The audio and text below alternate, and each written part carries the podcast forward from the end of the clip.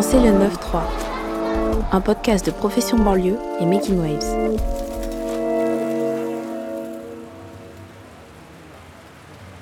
Bienvenue dans la deuxième saison de Pensez le 9-3.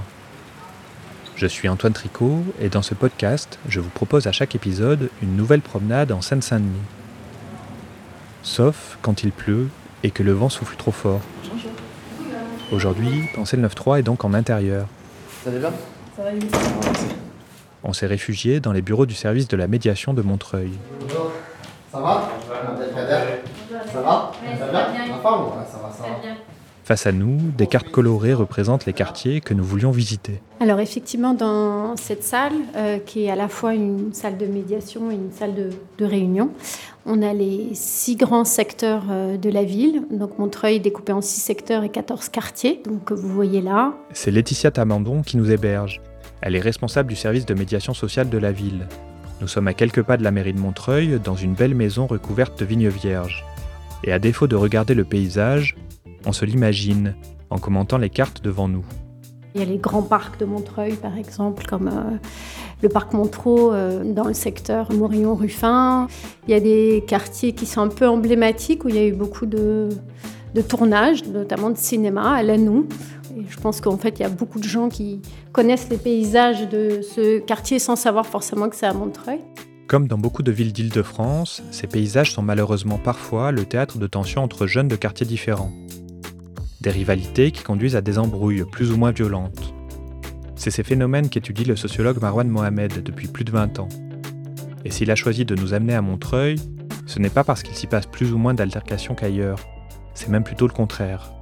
Et pourtant, il ne faut pas longtemps à Abdelkader Salmi pour trouver un exemple de confrontation récente dans sa ville. Originaire de Montreuil, il a longtemps été animateur auprès de jeunes de différents quartiers.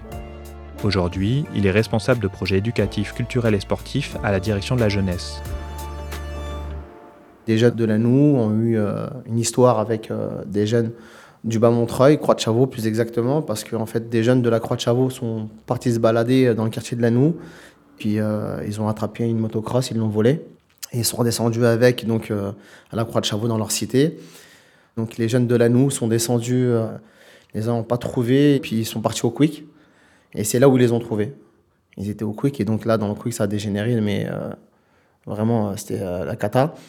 Et puis quand les jeunes au Quick sont fait dans leur quartier, on va dire, agresser, etc., ils ont décidé bah, le soir tout simplement d'y retourner. Et puis quand ils sont retournés, ils ont trouvé la génération d'au-dessus, ceux qui avaient plutôt 23-24 ans. Et puis ils ont voulu faire un peu les kékés avec eux, sauf que bah, ça s'est mal passé pour eux. Ça s'est mal passé pour eux. Et puis il y en a un qui s'est retrouvé à l'hôpital euh, très grièvement blessé. Il a perdu des dents, etc. Et euh, du coup, euh, ça a dégénéré. La police est arrivée, etc. Après, ça s'est apaisé avec le temps, on va dire. Les embrouilles sont un cercle vicieux dont il est difficile de sortir. Chaque différend ajoute une pierre à l'édifice, et à chaque fois, les frontières qui isolent les bandes et les quartiers se durcissent, piégeant ainsi celles et ceux qui y participent. Aujourd'hui, nous nous demandons donc ce que les RICS font à la ville.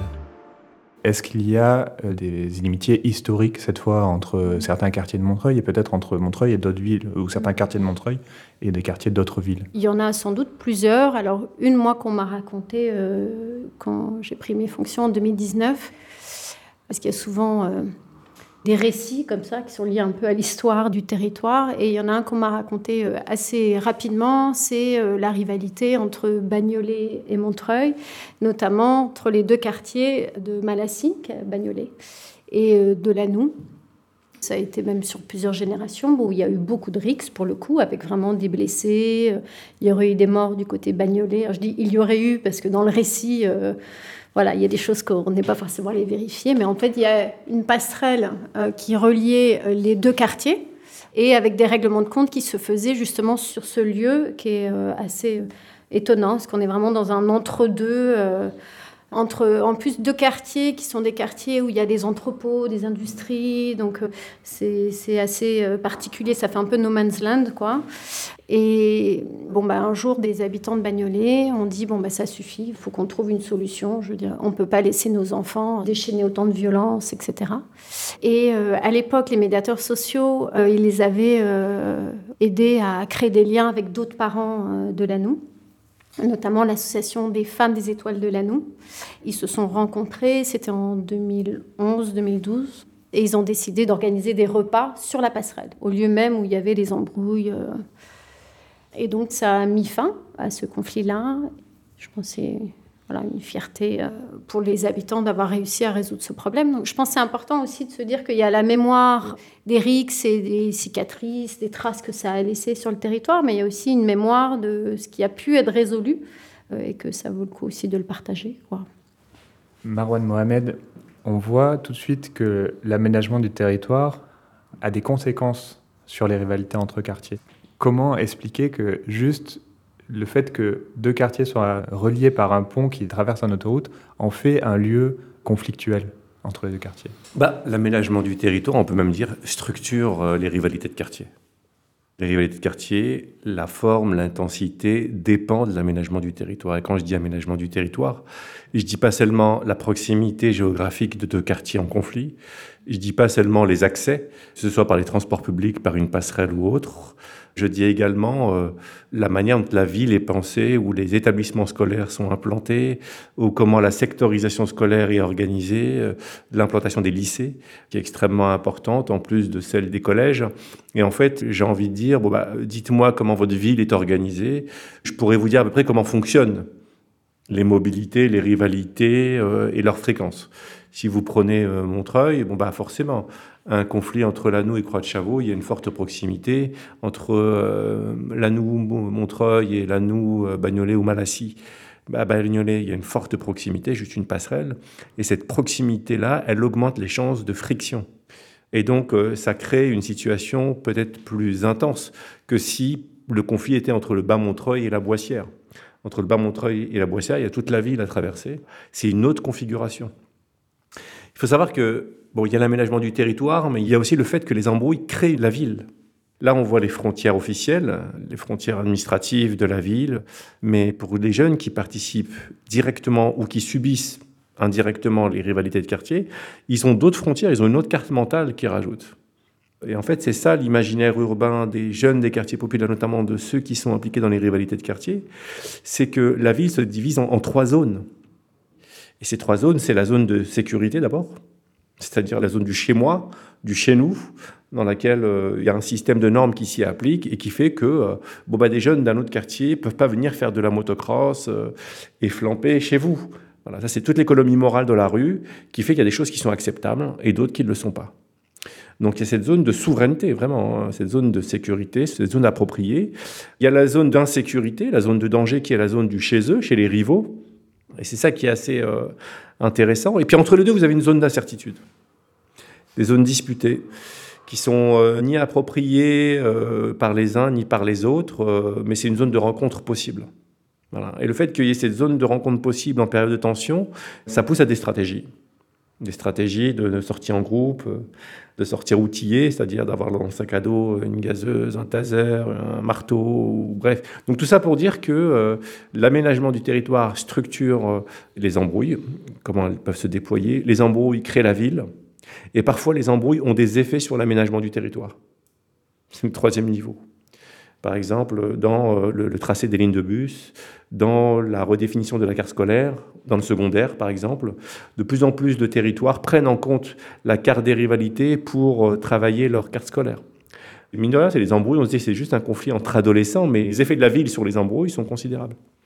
Abdelkader Salmi, est-ce que vous remarquez euh, ces frontières non institutionnalisées euh, dans les équipements, par exemple les centres de loisirs, euh, où vous avez pu être animateur et au- qu'aujourd'hui vous supervisez On peut prendre l'exemple de rénovation ou même de nouveaux euh, établissements comme les gymnases. On va pas mettre un gymnase n'importe où. On va pas le mettre ni dans un grand quartier connu ni dans l'autre. On va essayer de trouver un endroit justement un peu neutre parce que sinon, bah, du coup, qu'est-ce que ça va créer? Ça va créer que ceux qui habitent dans le quartier, forcément, seront plus nombreux que ceux qui habitent dans le quartier d'à côté. Et indirectement, bah, on s'approprie les lieux en fait. Donc du coup, ça rejoint complètement ce que disait Marwan. Mais euh, pour revenir à l'insécurité, euh, ça me fait rire parce que, euh, enfin moi j'habite dans le bas Montreuil, à Robespierre, et donc du coup, par rapport à, au Haut Montreuil, on est vite sorti sur Paris parce qu'on avait les transports en commun et puis parce qu'on avait une rue à traverser. Finalement, on était dans Paris 20e. Et par rapport à ça, donc quand, on sortait sur Paris et qu'on prenait les transports en commun, et puis quand on arrivait à Robespierre dans la bouche de métro et qu'on sortait, eh ben c'est exactement ça. On avait un sentiment de sécurité parce qu'on était arrivé chez nous. Pourtant, on allait dans Paris, on savait qu'on n'allait pas forcément avoir de soucis ou quoi. Mais il y avait ces sensations-là au fond de nous qui nous permettaient de nous dire on est arrivé à la maison.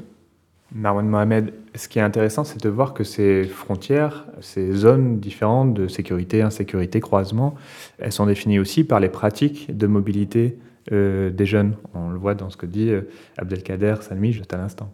Le fait qu'il existe des embrouilles, c'est une contrainte supplémentaire en plus de la question des contraintes de classe, des moyens euh, qu'on peut avoir, des contraintes raciales aussi, parce que de, vivre dans une ville inhospitalière, marquée par des contrôles d'identité, des regards de travers, etc., tout ça, ça contribue au fait que des jeunes restent plutôt dans leur zone de sécurité, leur zone de confort. Mais si on rajoute à ça la question des embrouilles, ça a son effet propre.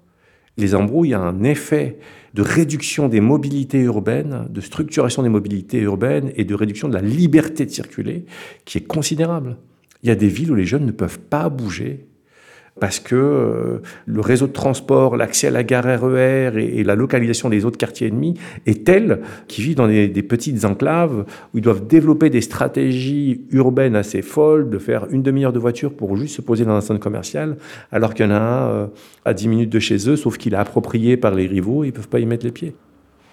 Par exemple, si on prend l'Essonne, on a un secteur de l'Essonne où il y a des villes qui sont très proches, euh, Évry, Courcouronne, Corbeil, euh, etc., et toutes les villes avoisinantes. Et en fait, il y a 8-9 euh, cités qui sont en conflit, mais toutes en conflit les unes contre les autres. Le problème, c'est que toutes ces villes, le principal, il y a une ligne de bus, pardon, qui relie toutes ces villes et tous ces quartiers. Une ligne de bus. Et en fait, c'est par hasard si une grande partie des tensions notamment des confrontations physiques ou verbales, etc., bah, se jouent sur cette ligne de bus. Et c'est un vrai casse-tête d'aménagement, de sécurité. Euh. La mobilité urbaine pour les jeunes qui habitent dans ce secteur-là, c'est une vraie difficulté, mais quotidienne. Ok, je dois aller à la gare, comment je fais? Je dois accompagner ma mère au marché ou à la préfecture, comment je fais? Parce que je dois traverser des zones de danger, ce que j'appelle les zones de danger. Je dois en traverser deux, trois. Et quand euh, tout le secteur comme ça est très en tension, ça devient extrêmement compliqué. Tu parles du bus. Du coup, c'est souvent comme ça que ça démarre, les bagarres. Tu m'as mal regardé, je t'ai mal regardé. Souvent, à l'époque, en tout cas, à mon époque à moi, ça partait souvent dans les transports. Comme ça, en fait. En fait, c'est pas la fréquentation et le fait que les gens se croisent qui crée le conflit. C'est la disposition et la disponibilité au conflit. Il y a plein de villes où euh, la question des rivalités de quartier euh, n'est pas centrale dans l'économie morale euh, locale, dans les mentalités. C'est pas quelque chose qui se fait, c'est pas quelque chose qui est structurant comme ça l'est en Ile-de-France, dans certains secteurs en tout cas. Et en fait, les gens ont se croiser tous les jours au collège ou au lycée, il n'y a pas de rivalité qui démarre. En tout cas, il y a des rivalités interpersonnelles ou un vol de moto. C'est des conflits interindividuels à la base, hein, entre le voleur et le volé. Le regard de traverse entre le regard, celui qui regarde et celui qui est mal regardé, qui pense qu'il est mal regardé.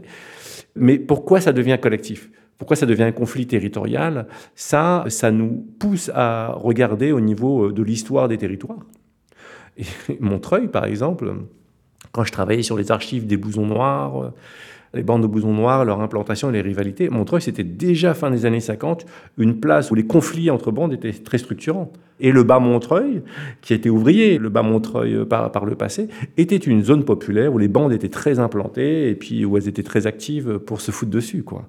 Donc euh, c'est bien de regarder les, histoires longues pour comprendre comment est-ce que les rivalités de quartier peuvent s'ancrer dans des territoires, mais comme style de comportement, comme système d'attitude qu'on ne retrouve pas partout. C'est David Lepoutre, l'anthropologue, qui a appelé ça le nationalisme de cage d'escalier. C'est très fort culturellement en Ile-de-France, ça. Nationalisme de cage d'escalier. On n'a pas d'identité d'Île-de-France, on n'est pas francilien. Ça n'a aucun sens d'être francilien. On n'est pas parisien, on est de P19 et de P19 euh, du 19e, on est de tel quartier, de tel quartier. On peut être attaché à Montreuil de manière générale, mais d'abord à son quartier dans Montreuil, c'est ça qui prime. Ça a moins de sens de dire je suis de Montreuil que de dire je suis de la Boissière. Sur Marseille, on peut dire je suis de Marseille, c'est quand même une identité structurante. Donc ce pas les mêmes combinaisons euh, identitaires, et les phénomènes culturels ne sont pas les mêmes. Marwan Mohamed, quels jeunes participent à ces RIX Est-ce que c'est tous les jeunes d'un quartier? Ceux qui s'embrouillent majoritairement, ceux qui font vivre l'embrouille, majoritairement, c'est des jeunes qui sont en échec scolaire. C'est pas n'importe qui en fait. Ça puise pas dans n'importe quel vivier social. C'est souvent euh, les mêmes profils qu'on peut retrouver euh, à la fois à Montreuil, quand on creuse un peu chez ceux qui l'animent, hein, mais à Fontenay, à Romainville, à Bagnolet, au Lila, plus loin, euh, au Pré-Saint-Gervais, enfin toutes ces zones-là qui sont quand même très marquées par les rivalités de quartier ces dernières années. Quand on regarde un peu dans le détail le profil des jeunes qui sont impliqués, bon bah il n'y a pas de surprise non plus. Hein. C'est pas ceux qui sont en prépa à Louis le Grand. Comment l'expliquer? Eh ben, les phénomènes de bande ont d'abord attiré euh, plus les forts en braque, les forts en tête. Enfin, je le dis ça de manière un peu rapide, mais parce que derrière les, logiques de bande, derrière les logiques d'embrouille, vous avez des phénomènes de compensation sociale. Pour l'accès à la reconnaissance, pour l'accès à l'estime de soi, ou comment est-ce qu'on devient quelqu'un. Et la rue fournit euh, des gratifications, les embrouilles fournissent des gratifications. Et en fait, quand vous faites parler de vous dans les embrouilles, on parle de vous dans toutes les villes avoisinantes, pas seulement chez vous. Et les choses se sont renforcées avec euh, les réseaux sociaux qui ont modifié le rapport au territoire, parce qu'ils ont réduit la, distance, ils ont réduit la durée, ils ont euh, augmenté le niveau de viralité euh, des réputations. Et donc, c'est plus les mêmes configurations. Les jeunes qui s'engagent dans ces embrouilles et qui brillent par les embrouilles, ils en tirent des gratifications considérables. Abdelkader Salmi, est-ce que vous avez remarqué euh, cette transformation liée aux réseaux sociaux de l'espace dans lequel se jouent les réputations entre les jeunes euh, dont vous occupez euh, et dont s'occupe le, secteur d'animation de Montreuil Aujourd'hui, quand on va dans un quartier et qu'il se passe quelque chose de mauvais, ils ont ce réflexe-là de filmer ce qui se passe. Il y a une bagarre entre deux jeunes de quartiers différents, ça va tourner dans les réseaux sociaux et puis justement, ça va aggraver en fait la situation. effectivement, nous, on a pu le voir dans un collège à, Jean Moulin, euh, pas très loin du centre-ville un jeune de Romainville qui s'est fait taper dans le collège et puis tout de suite il a été mis dans les réseaux sociaux. Après derrière on a réagi, on a essayé de créer un, un groupe WhatsApp avec les acteurs de Montreuil et de Romainville pour essayer d'atténuer la chose et puis de la calmer, puis de faire de la prévention et puis de travailler ensemble sur différents projets. Et donc c'est ce qu'on a fait euh, tout de suite, mais on a été réactif par rapport à ça. Mais en tout cas, la première chose qui a été faite, il a été dépouillé, on l'a déshabillé. Euh, tout de suite, on l'a filmé. quoi. C'est le rapport au temps et à l'espace qui a été modifié. Pour le dire rapidement, s'il y avait une embrouille dans les années 80 et qu'on avait Abdelkader et Laetitia en poste, imaginons que quelqu'un se fait taper, bah, il faut qu'il vienne jusqu'à son quartier, qu'il aille chercher ses potes, qu'il leur explique ce qui s'est passé, qu'il s'organise, avant de pouvoir organiser une expédition punitive. Ça laisse du temps aux acteurs de terrain pour réagir, sentir qu'il se passe quelque chose et intervenir. Aujourd'hui, le môme se fait taper, même si c'est dans le Haut-Montreuil. Il a juste à marcher juste 10 minutes pour se mettre un peu à l'abri. Il envoie sur sa boucle WhatsApp, sur son compte Snap, de manière immédiate euh, les informations. Ça se trouve, les informations sont arrivées avant qu'il envoie l'information à ses potes parce que ça aura été filmé par ses agresseurs et que ça aurait été diffusé. Et donc, il y a une espèce d'abolition de l'espace et du temps où, spontanément, même si ses copains sont aux quatre coins de la ville, il peut leur donner un point de localisation qui est numériquement peut être envoyé sans l'expliquer de manière très compliquée à ses copains pour qu'ils se réunissent extrêmement rapidement. Et donc pour Laetitia et Abdelkader, ils perdent ce temps et cette capacité d'anticipation, d'intervention, de modération, d'organisation qui est si précieux quand on est dans l'intervention sociale à l'échelle du terrain. C'est aussi ça qui s'est modifié, c'est les modalités d'intervention sociale pour les acteurs de terrain vis-à-vis -vis de ces violences collectives. D'où l'importance d'avoir énormément d'acteurs sociaux sur le territoire. Il est arrivé que sur Montreuil, bah, des fois, euh, que ça pète, tout simplement dans des quartiers. Bah, nous, Service Jeunesse, 90% des animateurs sont des Montreuillois. Et euh, du coup, bah, on a notre chef de service ou notre directeur de service par rapport à là où on habite. Par exemple, si c'est un truc qui se passe dans le bas Montreuil, il va m'appeler directement. Tiens, Abdelkader, euh, il y a un truc là-bas, est-ce que tu es au courant Et puis on y va tout de suite. Parce que ça fait. Enfin, j'ai 40 ans maintenant. Et euh, on connaît les grandes générations, on connaît les petits frères, les grands frères. Donc euh, on est identifié sur le quartier en tant que service jeunesse, mais pas que. Ça peut désamorcer pas mal de choses. Laetitia Tamandon Je pense que là où peut-être les médiateurs pourraient apporter quelque chose, c'est pas forcément intervenir dans cette première phase où il s'agit de neutraliser, rentrer en lien, etc., mais plutôt après euh, d'amener des compétences de médiation, pour euh, soit créer des espaces de discussion entre les acteurs voilà, de l'embrouille, et ça c'est quelque chose que les médiateurs savent faire, soit après, après l'embrouille, vraiment, euh, quand on estime qu'il y a une espèce de contentieux qui est né et que ce contentieux-là on ne veut pas qu'il reste. On se dit il y a quelque chose à restaurer, à réparer. On pourrait euh, bah, travailler plutôt sur la réparation des liens. Et ça, c'est la première chose que les médiateurs ils ont à proposer, c'est d'être précisément tiers au conflit. Et donc précisément de ne pas être dans une relation de proximité, de lien. Euh, donc il y a la notion de tiers qui est importante, la notion d'impartialité bien sûr. On ne prend pas du tout parti dans un conflit. Après, on a euh, ce que les médiateurs sociaux euh, apprennent dans leur formation, c'est de créer un cadre qui favorise les conditions du dialogue. Et ils apprennent surtout, et c'est ça qui est peut-être pas forcément facile à comprendre, c'est que les médiateurs, ils apprennent surtout à tenir ce cadre, mais à s'effacer ensuite. C'est quelqu'un qui euh, fait en sorte que les personnes qui rentrent dans l'espace de médiation soient en capacité de pouvoir euh, se parler. Et ça, euh, c'est un savoir-faire assez particulier, c'est une posture particulière qui se travaille, qui s'apprend, enfin voilà. C'est vrai que c'est la première chose nous qu'on propose, c'est juste des espaces d'expression, c'est juste qu'est-ce qui va pas, comment vous pouvez l'expliquer, comment vous pouvez l'expliquer à l'autre surtout, que vous supportez pas, que peut-être vous insultez, peut-être. Hein? Comment est-ce qu'on peut essayer de travailler sur une compréhension réciproque de ce que vit l'autre et après, dans les meilleurs des cas, quand les médiations fonctionnent bien, de pouvoir ensuite accompagner les habitants à, voilà, à trouver des solutions pour euh, mieux vivre ensemble. Et ça, euh, quand on parle de cohésion sociale, ça paraît peut-être un peu un grand mot, un peu euh, euh, mais la cohésion sociale, ça a une réalité très concrète. Quoi. C'est vraiment, enfin, en tout cas pour les médiateurs sociaux, la cohésion sociale, c'est vraiment au quotidien, comment est-ce qu'on supporte de vivre les uns à côté des autres et quels sont les liens qu'on a au quotidien et comment est-ce qu'on peut les nourrir. Et c'est là où tous les acteurs du territoire ont un rôle à jouer, que ce soit sur euh, voilà, l'animation socioculturelle, euh, ce qui peut se faire les antennes jeunesse, ce qui se fait voilà, sur tout le territoire. L'un des domaines dans lesquels la question des embrouilles vient aussi questionner les territoires et les frontières, c'est au niveau de l'intervention sociale. Ce qu'a dit Abdelkader tout à l'heure est, intéressant, euh, c'est ce que tu viens de dire là. C'est d'abord la collaboration entre secteurs, euh, les frontières entre secteurs ou les habitudes, les routines de collaboration entre secteurs, elles sont percutées, parce qu'à un moment donné, il faut travailler ensemble, parce que ça ne se règle pas d'un côté et pas de l'autre. Soit ça se règle des deux côtés, soit ça ne se règle pas du tout. Donc il y a une coopération entre territoires qui est nécessaire, mais entre territoires au sein d'une même commune, et je vais plus loin, dans les territoires entre différentes communes.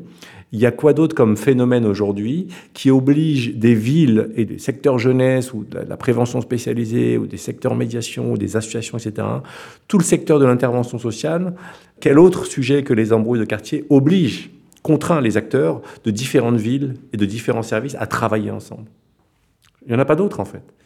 Il n'y en a pas d'autres. Et les embrouilles viennent aussi euh, modifier euh, les pratiques professionnelles de ce point de vue-là et les modes d'intervention sur le territoire. C'est pour ça que c'est pas qu'un petit fait divers.